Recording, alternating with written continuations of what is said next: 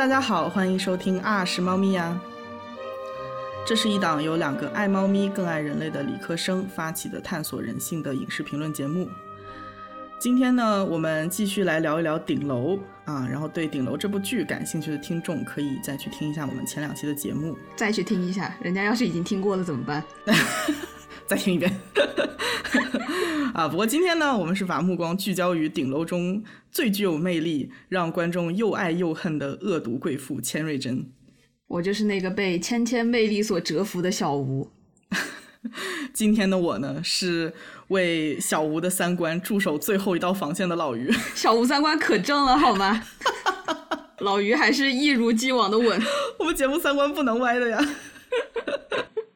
好，那今天的主角千瑞珍绝对是一个挑战观众的三观和道德底线的角色，甚至被很多观众称为唯一恨不起来的恶人，也是小吴眼里呢整部剧里被塑造的最为成功的角色。嗯，扮演者金素妍女士甚至通过千瑞珍这一顶级恶女的角色啊，收获了大量的人气，还打破了反派接不到代言的传闻。对，就是今天在大家看到这个标题的时候啊，可能会觉得，哎，你们这个节目啊三观不正啊，洗白恶人，宣扬错误的价值观。但是呢，大家先别急着骂啊！听完节目之后，大家可能会对千瑞珍这个人物有一些新的思考方向。嗯，对，不可否认啊，我仅代表我确实很喜欢这个人物，嗯，但也不代表我认同他的价值观和行为。嗯，呃，我们俩觉得他迷人呢，是因为他作为一个虚拟的角色，他的遭遇和情感是让我们洞察到了人性深处的一些缺憾吧。千瑞珍是一个很有悲剧性的反派，他既嫉妒又骄傲，他既自尊又偏执，似乎是背负着无法选择的原罪，在自我挣扎中啊，成为这个内心冲突的牺牲品。嗯嗯，当我看到他这个作恶多端却又备受折磨的人生的时候，是感到既恐惧又怜悯。因为我知道，我们每一个人都和他有着相似的缺憾和过失，也同样面对着这个庞大的、我们不可把控的世界。没错，没错。我记得第二季还没有播出的时候啊，观众对千瑞珍的评价还是史诗级恶女。嗯，但是播出之后，你再去搜索千瑞珍，第一篇文章的题目就是“千瑞珍为何让人同情”。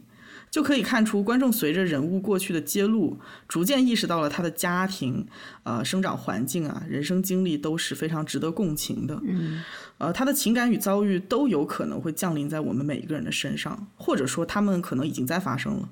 对对，不过我个人觉得，能不能或者说是否愿意去共情一个人，和当事人的这个经历是非常有关的。嗯，如果一个人曾经有过类似于这个受害者的经历的话，那我们强行要求他去共情加害者也是不合情理的。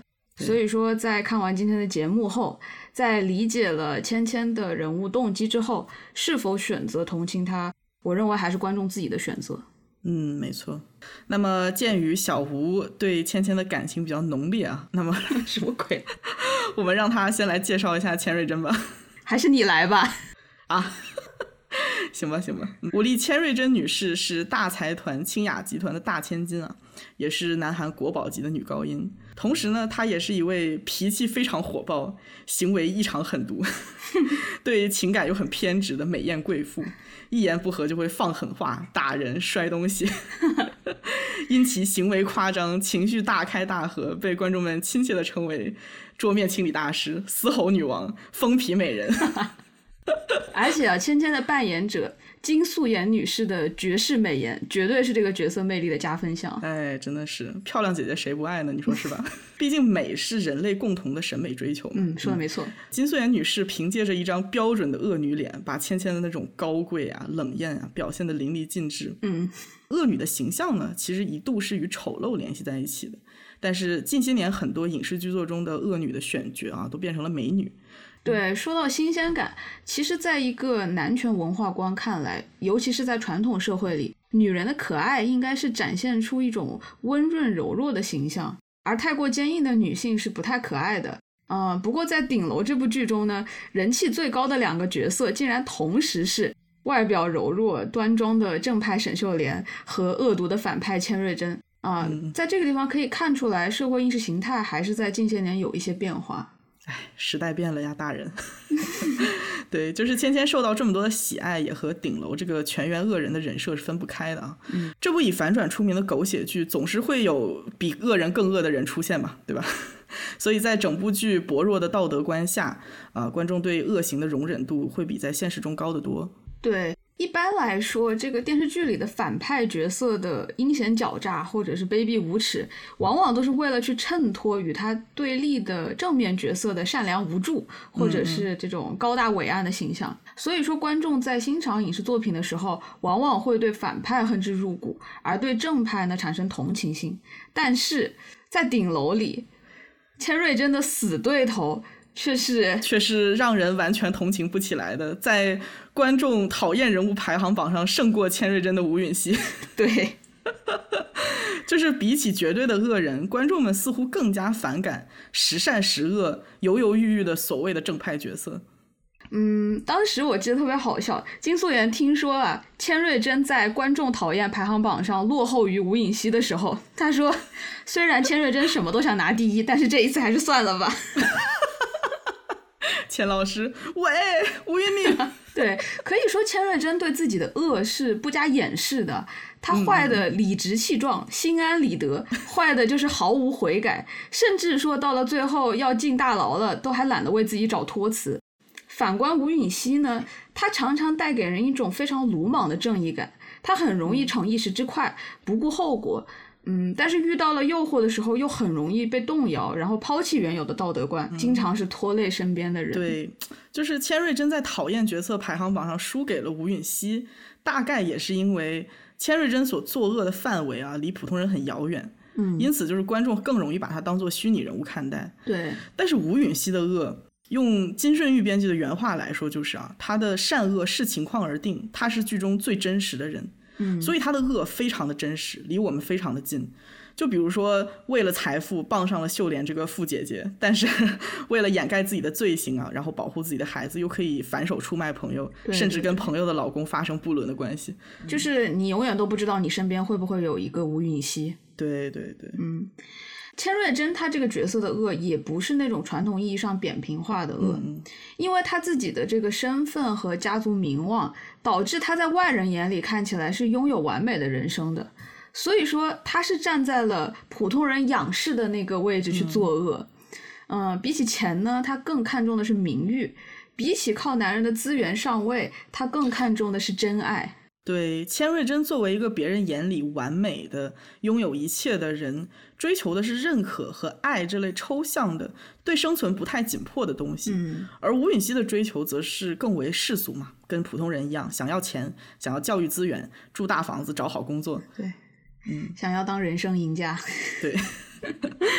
而且，呃，千瑞珍和一般的这种心机恶女最大的不同就在于啊，她是一个艺术家，嗯，她还是带着艺术家的骄傲。你有时候感觉她这个人对很多人的行为都是不屑一顾的，嗯，很直率的就点出来，有时候甚至还显得有些天真。对，就是通常我们不能用天真单纯来形容一个恶人，嗯，但是千瑞珍却是一个很容易相信他人的人，嗯，在这个物欲横流的赫拉宫殿，为了爱情理直气壮的做小三儿。对，千瑞珍做事情也是超级认真，甚至说他是一个极度努力的学霸。嗯，他并不是学神啊，就是在学声乐的这条道路上，他完全是凭借着每天只睡三个小时的刻苦，用后天的努力强行弥补天赋上的不足，成为了韩国第一的女高音，就是很励志。对对对，虽然千女士是心态不太好的学霸，比较容易焦虑。对，焦虑归焦虑啊，但是千老师在人前是绝对不会表现出来的。嗯，所以说我们在这个人身上看到一种很强的反差感。就是人前的时候，他的语气特别强势，非常的骄傲，一副老娘谁也不爱的脸孔。但是这个人一走，门一出，没有人了啊，他就左顾右盼一下，然后就弯腰驼背，像是泄了气的皮球。对，千老师四件套：扶钢琴、摸脖子、大喘气，然后抱头鼠窜。就是非常很遗憾，不能让听众看到老于为大家表演这么一段。不过他这种在人后表现出的怂啊，让芊芊在顶楼恶人团里面属于 not so harmful villain，也就是战斗力、智商都平平无奇的恶人。你是在侮辱我们钱老师吗？呃，没有没有这个意思。当然，在这里完全没有否定他做过恶行的意思啊，只不过是比起朱丹泰这样他享受作恶，并且会制定长久严谨的作恶脱身的计划的大恶人来说，千老师的这个弱点和把柄都太过于明显了，以至于每次被人戳到了痛处就会冲动杀人，然后常常被其他恶人拿来冲动伤人，不是冲动杀人。对不起，冲动伤人。呃，然后就是常常被其他恶人拿来做棋子和替罪羊嘛。嗯，就是同样是恶人，千女士有一种非常笨拙的喜剧感。对，千老师的这个喜剧性也是让角色变得可爱的重要元素。就是明明他做坏事啊、龇牙咧嘴的时候都是那么的认真，但是却让人觉得莫名的好笑。对，就我跟小吴在看他的戏份的时候，常常需要暂停笑一分钟。对，在一部剧里啊，正面人物往往都是严肃的，为了要去表现角色伟大呀、光辉的一面，就是反而会显得有一些的单一和无聊。但是呢，反派角色常常给创作者很大的空间，因为古怪的方式是可以千奇百怪的嘛。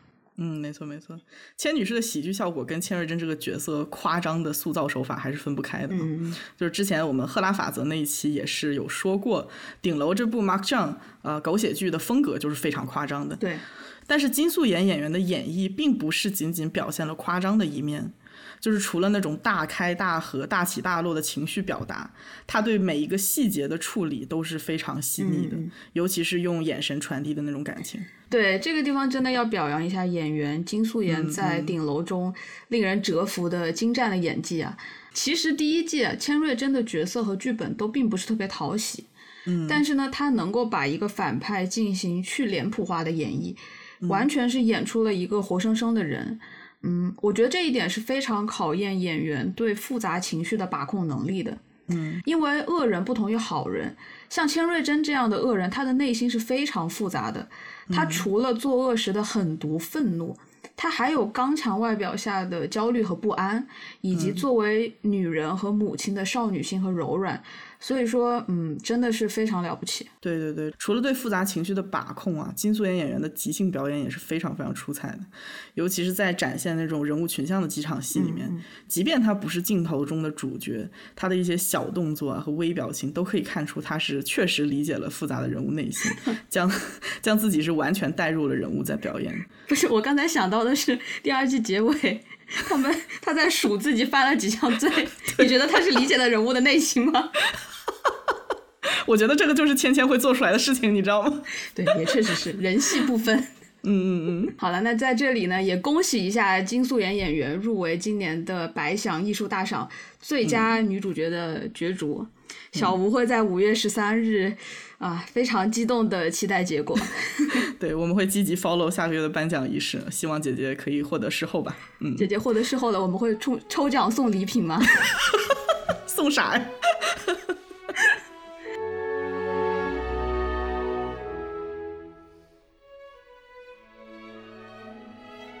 好，说回千瑞珍啊，关于这个人物为什么引人怜悯，我们总结了大概三点。首先，他是一个无法选择而必定成为恶魔的人，因为他背负着极度的原罪，也无法避免的被他的恶所最后吞噬。其次呢，他的偏执、极度、邪恶，都指向了内心深处对求而不得的爱的强烈执着。最后，从观众的角度来说，我们其实看剧的时候知道，反派的最终的陨落是必然的，所以他得到的一切，包括爱呀、认可和关怀，都注定只能是那么的短暂和虚假，以至于我们是不太忍心看到他失去一切的那一刻。对，如果要分析千瑞珍的悲剧性的矛盾心理和必然性啊，就一定要讨论他一生中无法逃避的两个人，嗯，一个是他的父亲，另一个是吴允熙。对，呃，千瑞珍是出生在了财阀世家，是他的幸运也是不幸。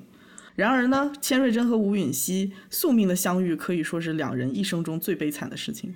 千瑞珍和吴允熙呢，他们曾经是清雅艺高的高中同学，呃，他们两个人的恶的起源啊，和一切悲剧的开端，就要追溯到高三的那场清雅艺术节的颁奖典礼。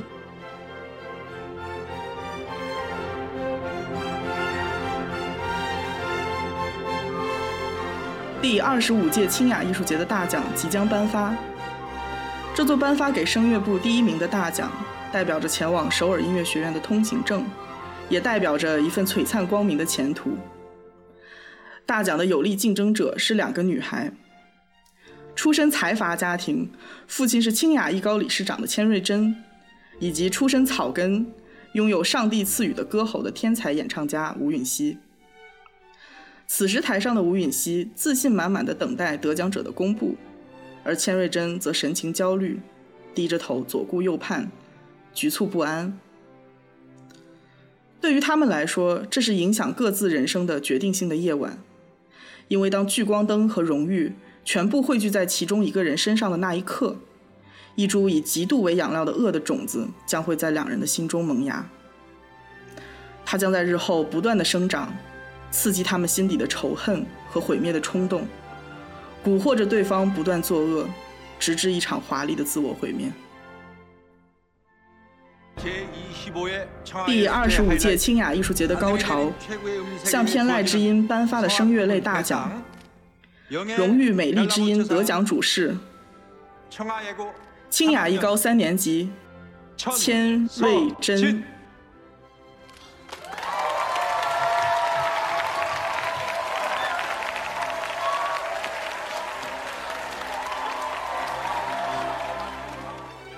奖杯颁给了千瑞珍之后，吴允熙气愤地把她拉入休息室，指责千瑞珍表演时唱破音、走音，却靠着父亲的暗箱操作得了大奖，扬言要抢走本属于自己的奖杯。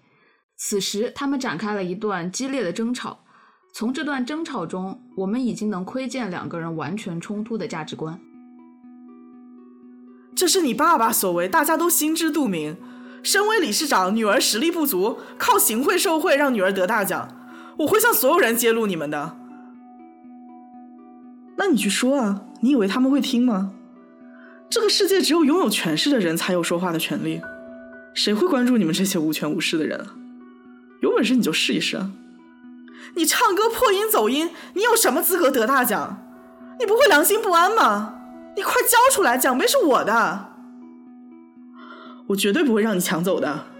一直以来，因为你所受的所有屈辱，就此奉还。你看到了，清雅艺高第一名是我，千瑞珍。穷光蛋，你没有自知之明，你没资格学音乐。你真是可怜啊！靠自己爸爸唱歌，你要唱到什么时候啊？你算什么东西，敢这么跟我说话？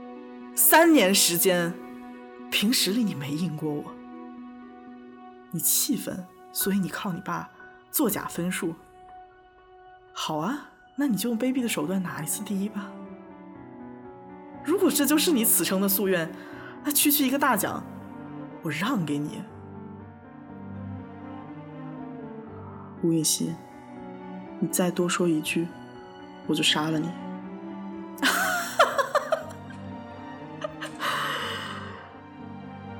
你永远赢不了我。冒牌第一，千瑞珍，小。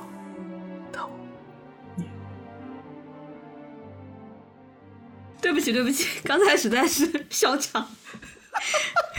观众朋友们，你们现在听到的时候，主播已经笑了半小时。啊，没脸见人了，我。老于能凭借着这段演绎获得金牌女配音吗？希望大家不要因为这段演绎取关我们，谢谢。不会的，不会的，老于已经展示了他惊人的这个演绎天赋。我已经钻到地缝里面去了。好了，收一下。好了啊，这段争吵的对话，它围绕的核心主题其实就是“公平”二字，也就是到底谁拿这个奖杯更为公平？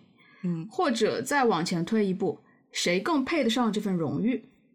那这个问题呢，在今天看来是没什么可讨论的，当然是实力高的人拿奖杯，因为我们今天所推崇的是英才主义，就是艺高者得。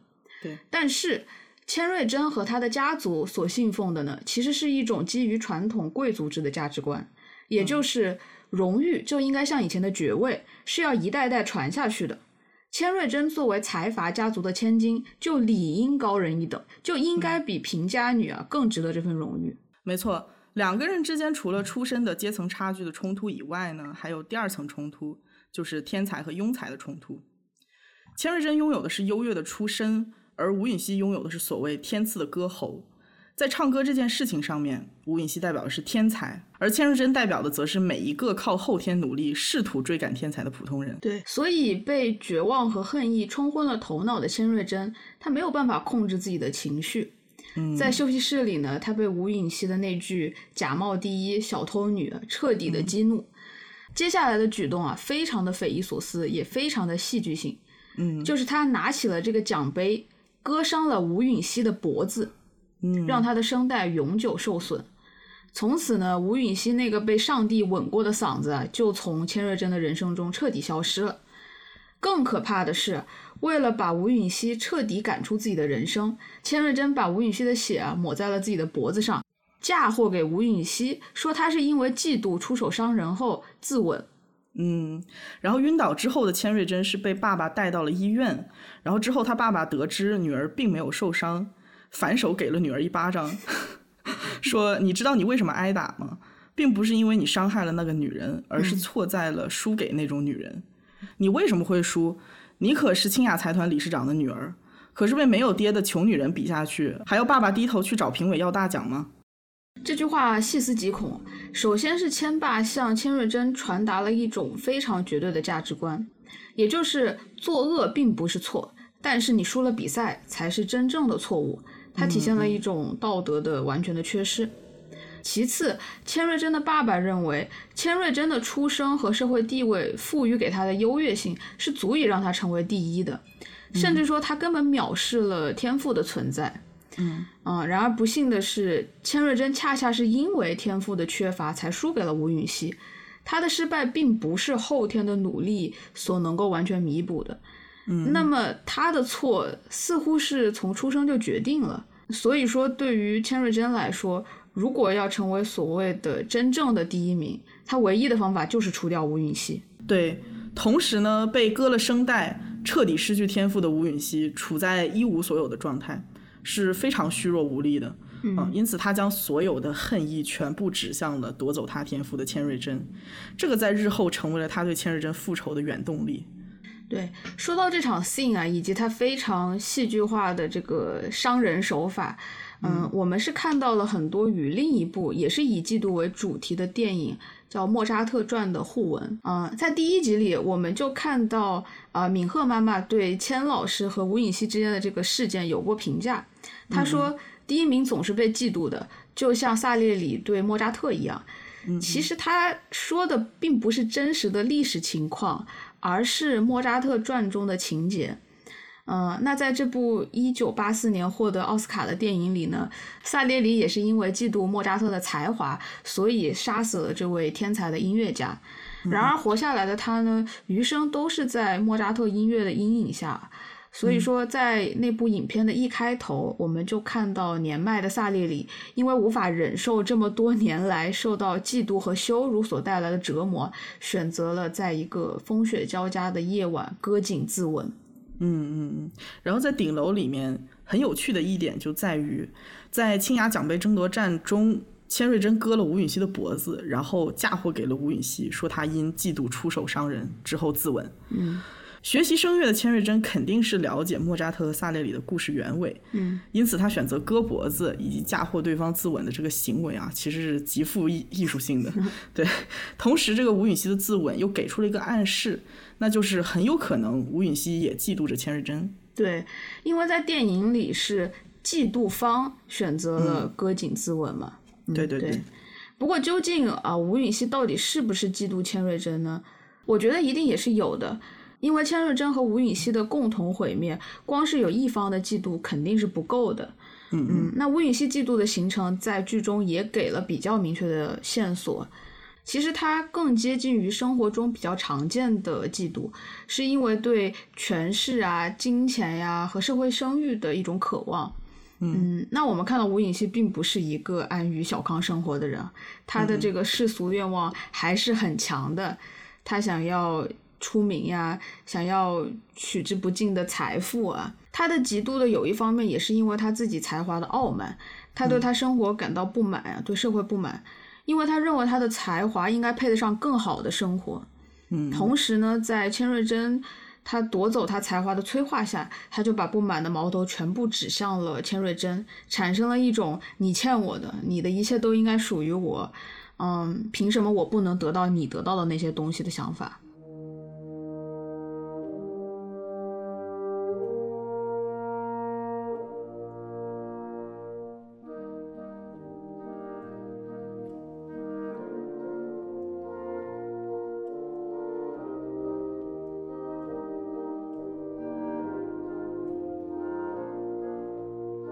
们在前面提到了千瑞珍同时面对着来自吴允熙对她实力的羞辱和来自父亲逼迫她做第一的压力，嗯，但是其实，在双方眼里，对方都是被上天偏袒的幸运儿，对，而自己因为没有对方拥有东西而变得不幸。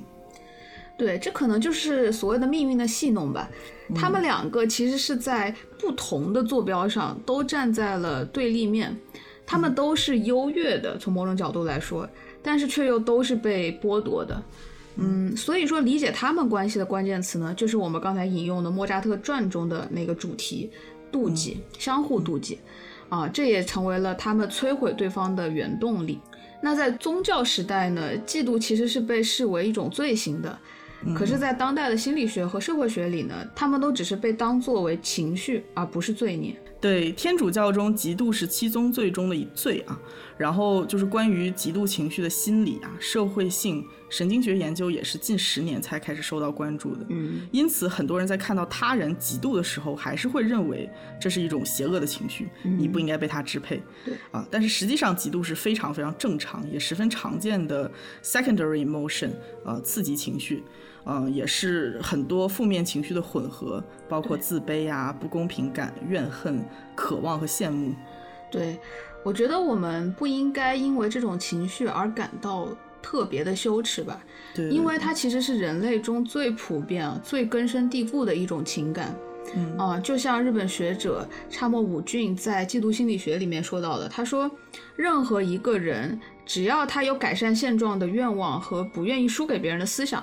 他一生中嫉妒就会不断的发生，对，所以说我们需要做到的应该是阻止他，呃导致的一些非常极端的不好的行为，而不是说为这个情绪本身感到很深的羞耻。嗯嗯嗯，没错没错，这里我们还是要区分一下妒忌，呃，envy 和嫉妒 jealousy 的区别。妒忌往往是来自于人们之间的比较，在发现他人拥有自己渴望得到的事物的时候，会产生一种呃恼怒啊、挫败和感到威胁的情绪。嗯，而嫉妒呢，通常与人际关系有关，尤其是在亲密关系中对失去另一方的恐惧嘛。嗯，嫉妒指的是一个人担心自己的伴侣会对其他人产生好感的时候，会对他们互相吸引的关系产生嫉妒情绪。嗯。而在吴允熙和千瑞珍之间呢，因为价值冲突产生的妒忌和因为处在三角关系产生的嫉妒同时存在，所以在后面的节目中，这两个词我们会交叉使用。对，妒忌主要是关注于自己没有，而嫉妒的关注点呢是别人竟然有。对，两者最主要的差异呢是，嫉妒是因为人们感受到了关系的即将失去。或者呢被破坏而产生的被威胁感和被掠夺感，而妒忌呢则更多的是自卑感或者是破坏他的感觉。所以说这两种情绪在千瑞珍和吴允熙身上都是同时存在的。嗯，这里必须要吐槽一下芊芊对“喂” 也就是为什么的使用之频繁，言下之意就是凭啥我没有，凭啥你有。一一出口就是就是很嫉妒了。对对对，呃，芊芊一开始的作恶来自于被妒忌情绪操控下所做出的激情伤人的行为。嗯，但是他妒忌心的形成其实是一种必然的结果。嗯，那么我们接下来讨论一下芊芊的嫉妒到底是怎么形成的吧。呃，武力芊芊的家庭啊，就可以说是嫉妒的温床了。对，首先他有一个非常嫉妒他的继母和妹妹。对，芊芊是提到过，从小的时候开始，爸爸就告诉他，他是清雅集团未来的主人。嗯，因此这种家庭环境就在不停的给继母和妹妹灌输清雅集团不属于你的观念。嗯，而且千爸为了激励孩子做第一。芊芊和妹妹都没有感受过父母的关爱，对对，而是像芊芊所说的那种无休止的比较、竞争、没完没了的鞭策再鞭策。对，这个描述其实是对应了进化心理学中一个极度形成的理论，叫做资源进化理论，说的就是早期的人类为了确保基因的延续呢，会过度繁殖。然后这种策略就直接导致了后代为了竞争食物和有限的生存资源的时候会手足相残。那嫉妒这个情绪它的存在呢，就是因为它有助于物种的进化发展。所以在现代的婴儿身上，研究者也发现他们会为了争夺父母的关注而表现出极度的情绪。呃，兄弟姐妹也会因为竞争父母的宠爱呢而引发嫉妒。嗯嗯，对。同时，千爸又在这种天然形成的嫉妒之上施加了长期必须要与他人比较的压力啊。嗯，他非常清楚的表明过，如果你不是第一名，你就没有资格继承清雅集团。嗯，这个让千瑞珍在家庭内部必须要去跟妹妹比较，然后在学校和社会中，嗯，必须要去跟同僚竞争第一。对，嫉妒是由令人不悦的这种社会比较所唤醒的。它本质上还是一种社会性、习得性的感情，嗯，当然，这个天生的性格也会解释其中的一部分。那在千瑞珍的一生里，与他人比较，达到爸爸心中的完美啊，可以说是他最大的噩梦。嗯嗯。芊芊也因此对完美有着很病态的追求，嗯，可以说是达到了可以被诊断为强迫症的级别，因为它同时存在着对完美的 obsession 强迫观念和 compulsion 强迫行为。就是在害怕出错和必须达到完美之间焦虑而恐惧的活着。对，因为要确保自己是第一名嘛，所以要对周围所有潜在的威胁保持一种高度的警惕。对，嗯，他在剧中好像说过好几次，就是哪怕有百分之一的不确定，他都会抓狂，感觉要快发疯了那种感觉。哇，这个焦虑症真的是 老于我本人对芊芊的诊断是强迫症，强迫症引起的强烈焦虑症和妄想型精神分裂，建议尽早住院就医。千老师的药还是不能停呀。对，从芊芊的生长环境，我们已经可以看出她的嫉妒是无可避免的啊。同时，她的嫉妒情绪呢，在吴允熙的出现之后，也变得无处消解。嗯，通常人们是可以通过内部或者是外部的方式去消除嫉妒心。嗯嗯，因为嫉妒它是源于混淆自我和他人拥有的东西。那么内部消解的方式呢，就是逐渐去建立一种健康的心理建设，将自己可拥有、可掌控的东西和他人拥有的事物区分开来。而外部消解呢，就是非常简单粗暴的远离被嫉妒物或被嫉妒者。也就是吴允熙吗？呃，对，我就是这个意思。但是事实是呢，这两种方式对千女士都非常的不适用啊。嗯，她既没有一个良好的环境和能够让她建立心理防线的契机，然后吴允熙呢又频繁的出现在她的生活里，所以他没有办法避免的对吴允熙产生强烈的毁灭欲以自救。嗯。除了千瑞珍这种极度情绪的必然性和无法消除性以外啊，还有一个直接要素导致了他因为嫉妒产生的毁灭欲，那个就是嫉妒物的不可流动性。嗯，就是说，当一个东西你是可以通过努力去获得的话，它就有了流动性。但是呢，如果这个嫉妒物的本质是不可流动的，也就是说，你再怎么努力，你也没有办法得到的时候。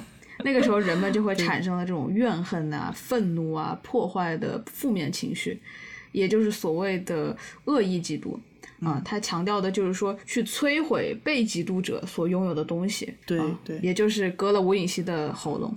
对，没错。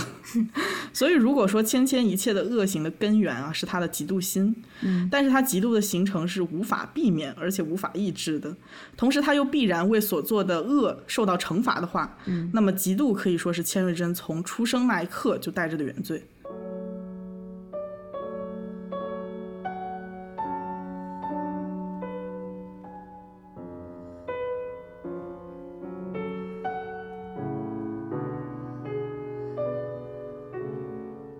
嫉妒呢，作为驱动千瑞珍行为的情绪，是一种具有相当指向性的情绪。嗯，前提是嫉妒物和嫉妒者的自我价值有较强的相关性。对，这个也就解释了千瑞珍与顶楼恶人团其他恶人最不一样的一点，嗯，那就是千瑞珍是一个防守型的恶人。他不会像朱丹泰一样主动作恶，但是一旦触及了对他至关重要的三样东西——清雅集团、清雅奖杯和他的女儿夏安心，他就会用尽一切手段去守护。我们说他是防守型的，因为千瑞珍的行为总是相当的被动，就是他做一件坏事，要么是因为受到了威胁感到不安，要么就是心底最深的渴望被激发了，他是在激情的支配下做出了行动。对，所以要理解千瑞珍，我们可以先来讨论一下这三样东西分别对他意味着什么。嗯，这三样事物的前两个清雅集团和清雅奖杯，其实是对应了他人生中两个互为矛盾、相互拉扯他的力量。清雅集团呢是他们家族的集团，也是他作为长女有权利继承的，是代表着他生来就拥有的东西。而清雅奖杯呢，是作为颁发给歌唱界最美声音的大奖，它象征的是绝对的演唱天赋。那这个东西是他没有的。千瑞珍作为财阀二代，清雅集团带给他的是绝对的优越性和自信。嗯，但是他因为歌唱天赋的缺乏呢，又常年得不到父亲的认可，感到特别的缺爱和自卑。对这个地方悲剧的点就恰恰在于，无论是出身还是天赋，都不由个人意志所决定。于是，当他们发生冲突的时候，对于个人来说是完全不可控的毁灭性的打击。对，象征出身的清雅集团和象征天赋的清雅奖杯之间直接冲突的形成呢，是来自于千霸对他一直灌输的一些有毒思想。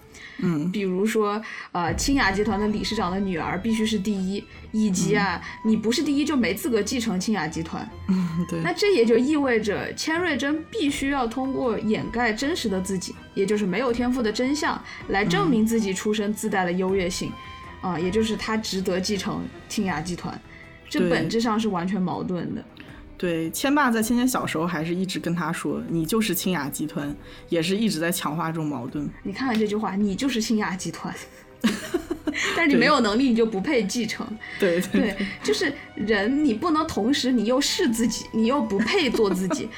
对对，所以说对于千日真来说，他这个年少时期唯一和自己和解的方法就是自我欺骗。也就是说，他强行的去抢夺不属于他的东西，也就是那个所谓的象征着天赋的清雅奖杯，然后还要不断的告诉自己，那本来就是属于他的，那就是他。对，这里就不得不提到武力芊芊最爱的 positive self talk，积极的自我对话，就是不停的在自我欺骗，不停的提醒自己，清雅集团属于我，清雅奖杯属于我，我拥有的东西都是真的。对他每一次说出这样就是自我安慰、自欺欺人的话，我都觉得他是在抚平他自己内心的矛盾而产生的不安和焦虑。嗯嗯嗯。然后关于清雅奖杯，我还有一个很有意思的发现啊，嗯，就是清雅奖杯仅仅是一个高中艺术节的大奖，而对于在韩国歌坛保持了二十多年第一女高音地位的钱瑞珍来说，她理应是赢得了数不清更有分量的国际大奖。可是，在他的练习室里面，其他的奖杯都被放在了柜子里，唯独清雅奖杯被放在了最显眼的中心位置。啊，就是从千瑞珍对这个奖杯的重视啊，我们就能感受到他对吴允熙和高中的那场事故无法释怀。嗯嗯，定情信物。你冷静一点，我们不磕 CP 的。没有这个意思，没有这个意思。这座奖杯的这个造型啊，也是非常的别致。它是一个带着两扇异常锋利羽翼的天使。嗯。然后呢，它既是艺术节的大奖，也是千瑞珍曾经伤害吴允熙的凶器。啊，也因此呢，它具有了非常矛盾的双重象征。它既代表了荣誉、文明和光明的前途，也代表了毁灭欲啊，这种嫉妒催生的恶。和千瑞珍人生中肮脏的历史，对，嗯，特别是在高中以后吧，这个奖杯它其实对于他来说是有两重意义。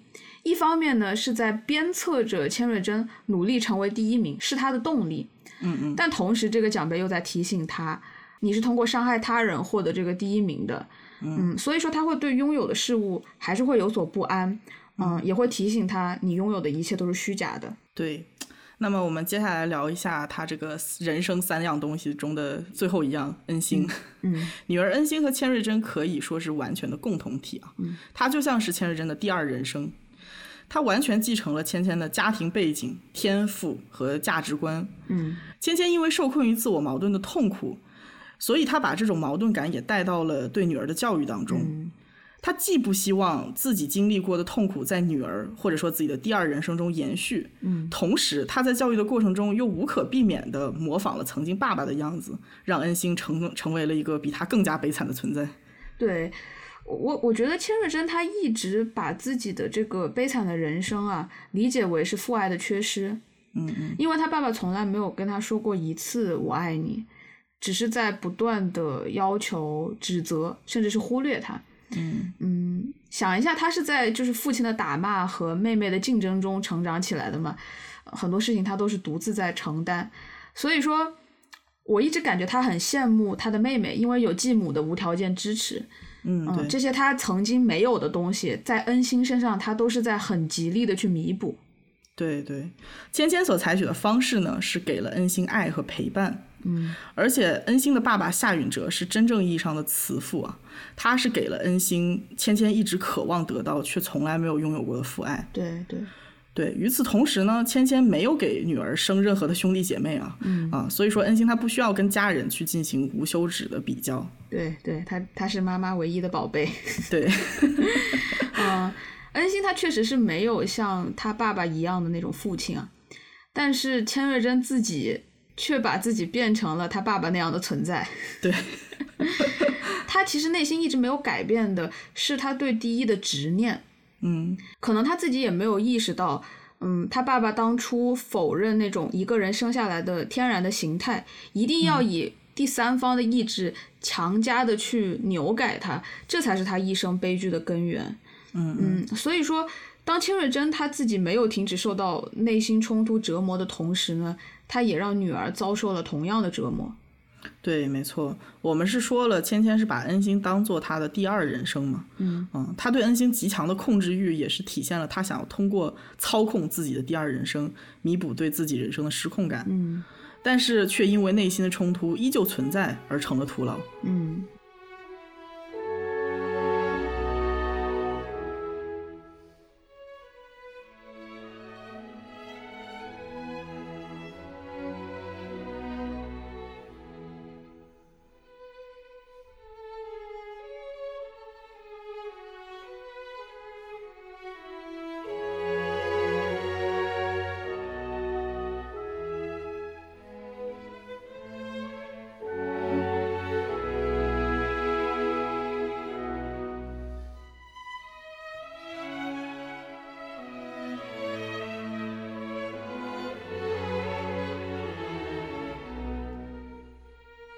们前面说到，让千瑞珍内心矛盾的两股力量和奖杯的双重象征，这也就对应了我们一开始提到的芊芊分裂出的两个自我形象。他在人前必须保持强势、自信、完美啊，为了维持这个形象呢，他也可以不择手段、无恶不作。但是同时，他的另一个自我啊，又是非常的虚弱无助的。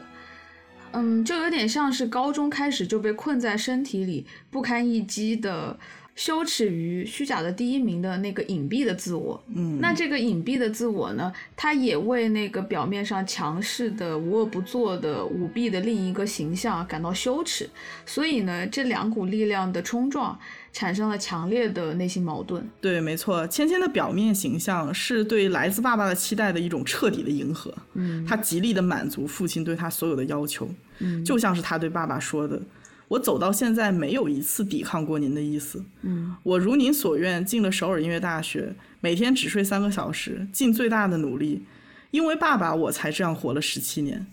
但是心里的他，声音虽然虚弱，却一直在挣扎。”那你觉得是什么给了他这个内心的虚弱的自我挣扎的力量的？嗯，我觉得他挣扎的原动力就是对爱的渴求。嗯嗯，这样一个追求爱的人，为了满足爸爸的期待，跟一个不爱自己的人过了十七年。嗯，因为他错误的认为来自父亲的认可就是爱。对，千瑞珍从他爸爸那里理解的爱呀，是控制，是满足要求，是被人尊重，是绝对的权威啊，是可以像物件一样从别人那里随便抢夺来的。所以说，她抢走了吴允熙的男朋友嘛，选了这么一个一无所有的男人做丈夫。然后他说了一个特别浪漫的话，他说要给这个男人插上翅膀。哇，真的太浪漫了！就是在他的认知里，帮助一个人变强大、变优秀，就是表达爱的方式。嗯，就是完全继承了他爸的想法。对，当他努力维护的完美形象逐渐崩塌的时候啊，他随之也是意识到了自己对爱的理解是有错误的。也因此，那个渴望爱的弱小的自我开始挣扎反抗，嗯，让他在爸爸面前说出了“我一直都很渴望被爱，爸爸，你从来都没有爱过我。”嗯，所以说，呃，这个一直渴望爱情的千瑞珍啊，他是终于等到了出轨朱丹泰之后的爱之初体验。这里必须要提一下，我们芊芊是一个学习学到废寝忘食，以至于连早恋都没有体 体验过的恋爱小白，四十岁了才开始体会爱情。不过说这个芊芊这么容易被顶楼大佬朱丹泰的花言巧语、送点礼物所哄骗啊，也是因为他对爱的理解是比较粗浅的嘛。所以说，呃，当朱丹泰和他说我爱你的时候，芊芊那个笑的是真的很幸福。其实也蛮心酸的，他当时就说，他说，哦，我爱你这句话是我人生中第一次听到别人对他说。爱到最后不是我的，这世界颠倒着。我希望心能死了，他却苦苦的活着，连快乐都不快乐，这世界颠倒着。我的爱情没救了，我是真的真的疯。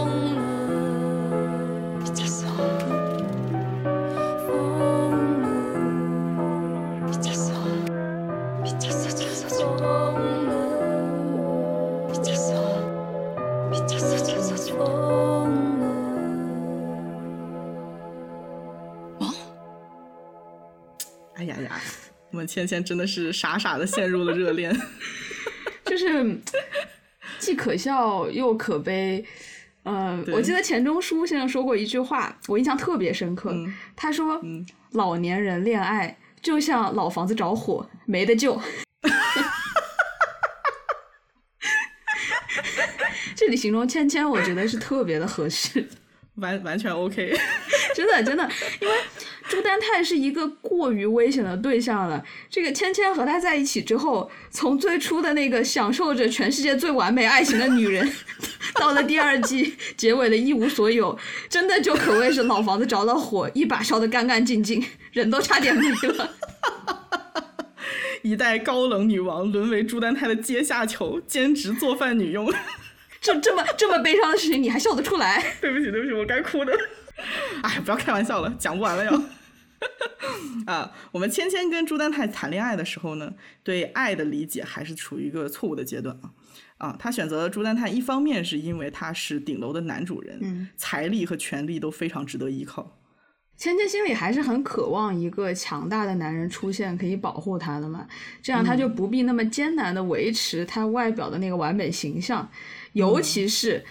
他可能认为和一个强大的男人在一起，他就不用过于的提心吊胆的担心潜在的威胁了。嗯，没错没错。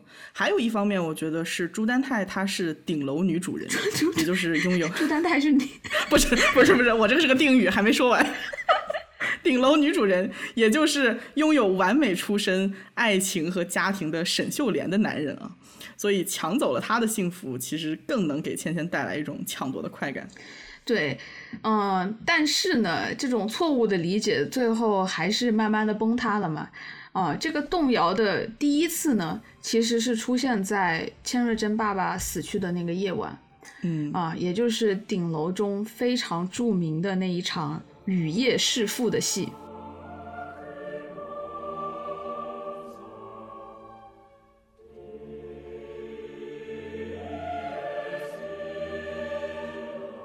也就是在那一晚呢，他强大的外表和看似非常完美的生活，第一次出现了裂痕。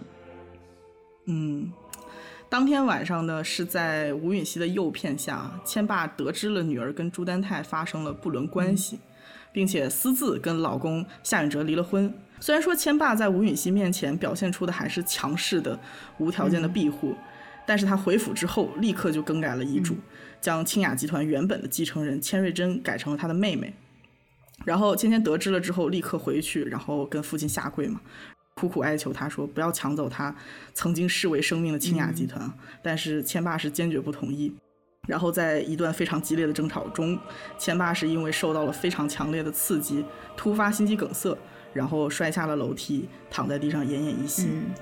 看到爸爸摔下楼梯倒在地上啊，千瑞珍她一开始是非常的惊慌和恐惧的，但是就在雨夜中，她跪倒在爸爸旁边的那一刻，她的眼神突然之间发生了变化。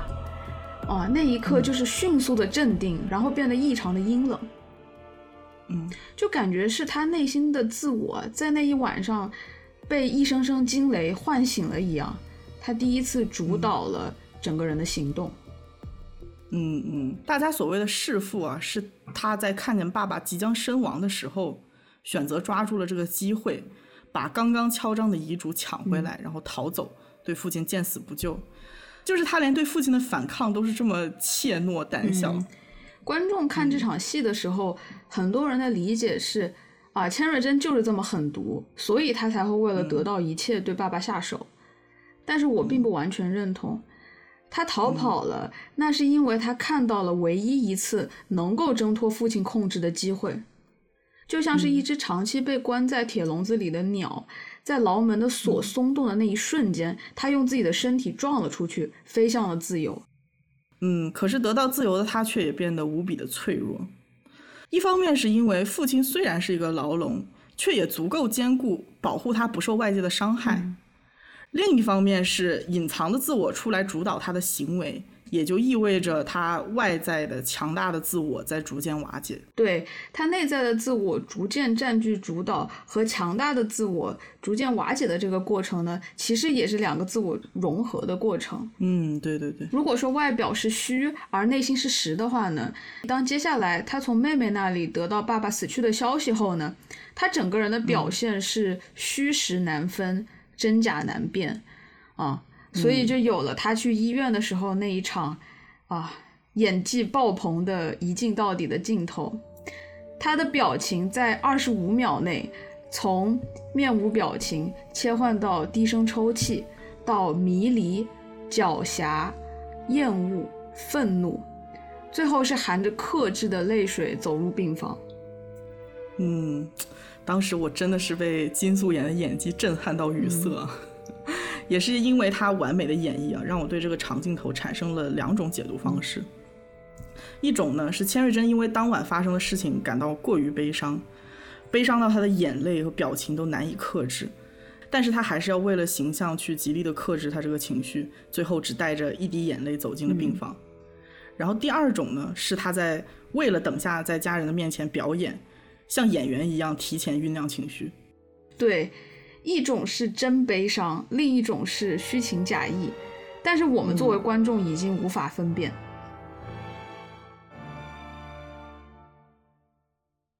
同样的场景也发生在了病房里，他看着躺在床上的父亲，不断的回忆起雨夜当晚发生的事情，他爸爸说过的话，他惊喊着说：“啊，不要啊，爸爸！”那个时候，他到底抗拒的是什么？是他爸爸的死亡？还是爸爸在那晚对他说出来的指责和威胁，或许是都有，但是我们也分不清了。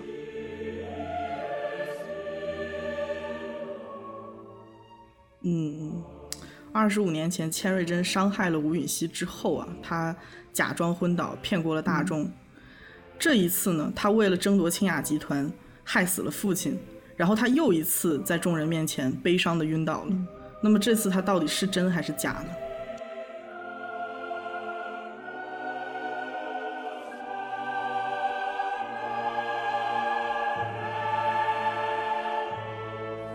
真假交织吧，嗯，我不同意它是完全假的，我也不认为它是完全的真实，更像是他表里不一的两个自我在来回的切换。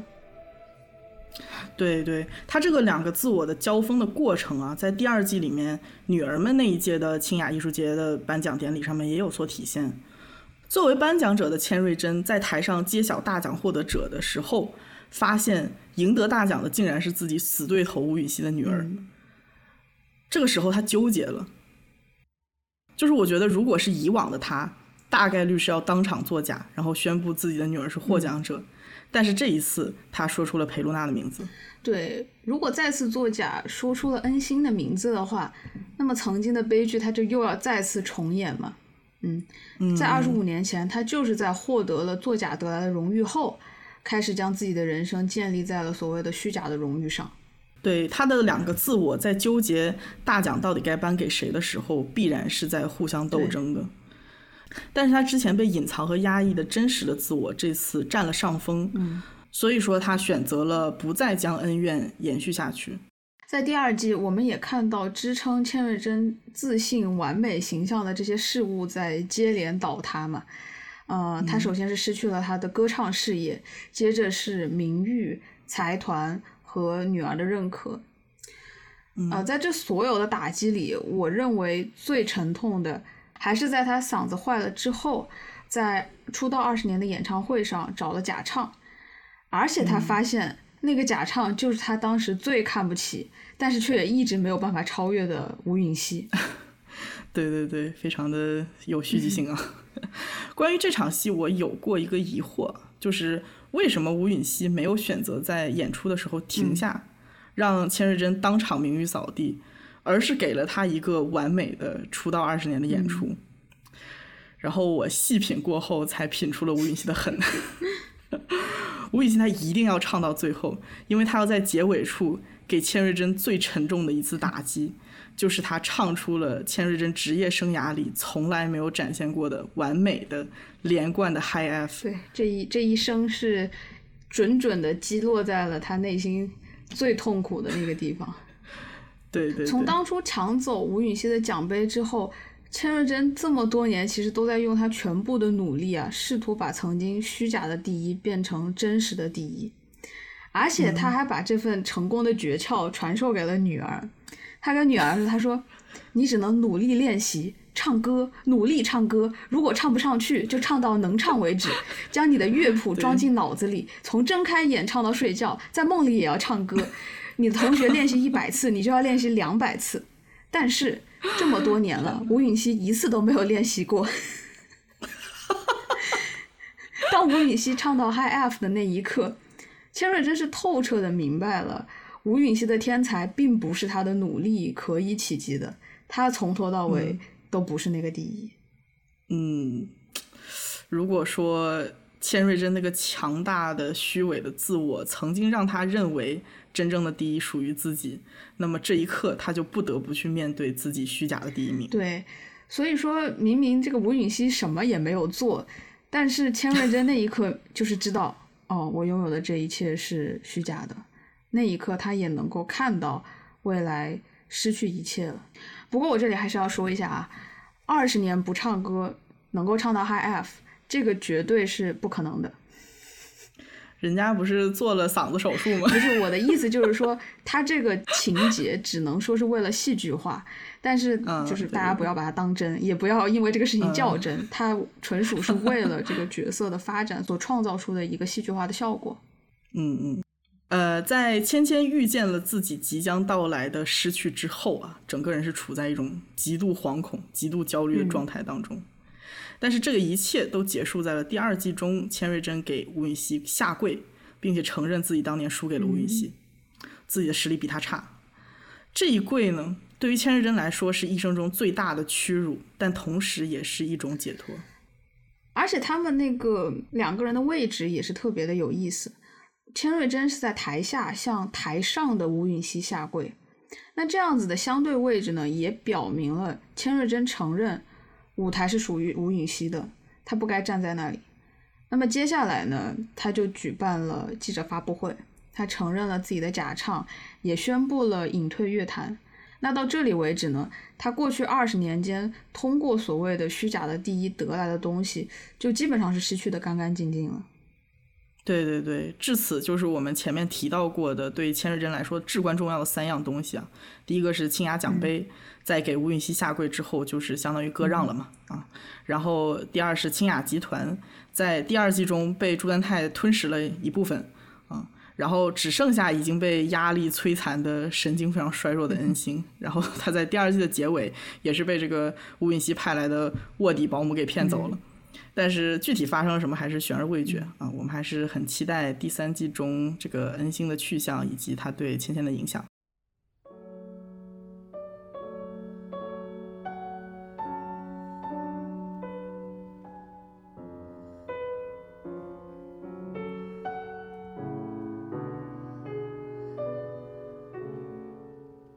到目前的节目，我们讨论了千瑞珍最初在极端的激愤之下做出的恶行是受到极度情绪的驱使，而这份极度的产生，极大程度上它是不可控的。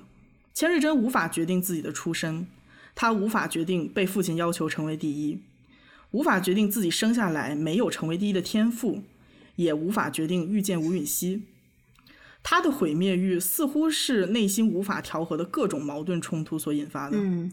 与其说千瑞珍是被某个特定的人所击垮的，不如说他是被命运所击垮的。嗯，这么多年来，千瑞珍一直所在承受的都是内心的苦楚、良知的折磨和精神上的悲怆，这个并不是普通人能够想象的。可是接下来呢？这个问题是抛给了观众吧，就是在认识了千瑞珍的恶的根源和他行为逻辑之后，我们又应该如何去理解这个角色？嗯，虽然说今天我们用一个小时的时间解释了千瑞珍的恶，其实是由诸多不可控的因素导致的，它是无法避免的恶，但是这不能代表着他的恶行被减轻，可以逃避法律的惩治，而且在第二季的结尾，他也确实被送进了监狱啊，然后他服刑的时间是顶楼恶人团里面除朱丹泰以外最长的。千瑞珍他固然可怜可悲，但是可以说。受到法律的制裁，就像是他的恶一样，是他宿命中的一部分。对，嗯，我认为啊，一个真正的反派，他出于各种各样的动机，做出了不恰当的选择和行为，这是应该受到惩罚的，因为我们生活在一个法治社会。对。但从艺术人物的角度上来看呢，我希望看到的是芊芊在第三季和心中的执念和解的过程。我们要承认啊，并不是所有的坏人都能够做到弃恶从善，因为他们很多人其实那个恶行已经是积重难返了，无法回头，但是他们依然有反思自己人生的机会。就是得到宽容是一码事，但是你自我觉察是另一码事。就像《甄嬛传》里面的华妃啊，她死前说的最后一句话，她说：“皇上，你害的世兰好苦啊。”这句话是他对他一生的反思，他是最动人的。没错，没错，就是当我们意识到他们清楚自己的人生是一场悲剧，却已无力改变的时候，悲剧的这个层次就提升了一个高度。嗯，我这里还想说一下的，就是我之前在网上看到的网友之间对千瑞珍理解的争议啊。我是发现，只要有人说“哎呀，钱老师真是有魅力，让人恨不起来的一个反派角色”的时候，就一定会有人。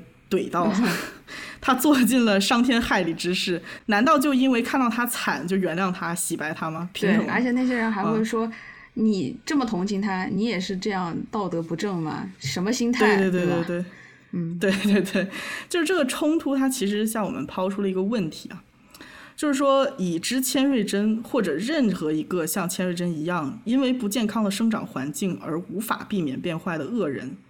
那么我们应不应该去同情他呢？这个问题的回答方式啊，因个人的价值观而异。一部分人呢，他看剧就是图个乐儿啊。千老师他虽然是坏人，但是他让我开心，让我怜悯，我就想要去共情他。那另一部分人呢，他是道德观至上，坚信善恶终有报，天道好轮回。那么无恶不作的千女士这么惨，那就是她活该，谁让她这么坏呢？啊，我是坚决不要共情这种人，因为存在价值观、道德观、人生经验的差异，我是认为这个双方都没有对与错，嗯，也没有分出对与错的必要。因此呢，我们看到共情就是在洗白恶人的这样的引战的发言的时候吧，甚至上升到人性的泯灭呀、道德的陨落的时候，我们应该意识到，这个是一方在给另一方强加自己的三观。对，是不是应该去共情这个角色，或者是说他的这个罪应不应该被原谅？其实这是一个道德哲学的课题。我们这也不是一档这个哲学节目，呃，但是我觉得是两方都有道理。嗯，它还是一个饱受争论的话题。嗯，但是呢，我在这里想说一下，就是说，抛开道德判断，我在这个恶人上看到的闪光点吧，就是他一直以来对降临在他身上的这种厄运的抗争精神。嗯嗯，朱光潜先生他就说，他说从审美的意义上去理解。一个穷凶极恶的人，如果在他的邪恶当中表现出超乎常人的坚毅和巨人般的力量，也可以成为悲剧人物，足够给我们带来崇高意味的印象。嗯嗯，这让我想到了，就是说莎士比亚《理查三世》中的主人公理查嘛，他也是一个为了实现自己的目的，杀人如麻，甚至说是踏着尸体走上皇位的人。嗯，他生下来就长得就是丑陋不堪嘛，然后受尽歧视，从小也是遭受了各种各样的苦难，所以理查一直在抗争，想要摆脱困境，得到别人的尊重。啊，他给自己选择的方式就是我要成为王，我成为王了，就没有人会那样不好的对待我。嗯，但是他登上王位之后呢，他又遭到了部下的叛乱，最后是在所有被他曾经杀害过的幽灵的追击下。他依然是没有屈服，然后展开了最后一场搏斗，直到临死前，他才忏悔。他说：“天下无人爱怜我了，我即便死去，也没有一个人会来同情我。当然，我自己都找不出一点值得我自己怜惜的东西，何况旁人呢？”他说出这句话的时候，是一个恶人在世上留下的最后一声叹息，他给人带来的是一种悲壮和震撼感。那我们看千瑞珍的人生啊，其实她本身的性格是非常懦弱的，对。但是当她面对来自家庭的逼迫和后来遭受的一系列的厄运的时候，她从来没有停止过抗争。他在和他自己天生没有的那些东西，和他命运中缺乏的那些东西，不断的去抗争、去争取。嗯，我觉得我们任何一个普通人，尤其是像我这样的人。比较丧的，没有什么求生欲，在面对这样一个破碎的人生的时候，是会感到无力的、无助啊、受挫，甚至也有可能就自暴自弃，放放任着自己沉沦了。对，我记得我们在看剧的时候，经常就是说到：“哎呀，我要是他的话，我可能早就死了。”但是千瑞珍没有啊，他是带着一种超乎常人的忍耐、毅力和坚持，他承受着这一切。虽然说他的道德观和精神是畸形的，但是在某种程度上，仍然是体现了作为人的尊严。嗯。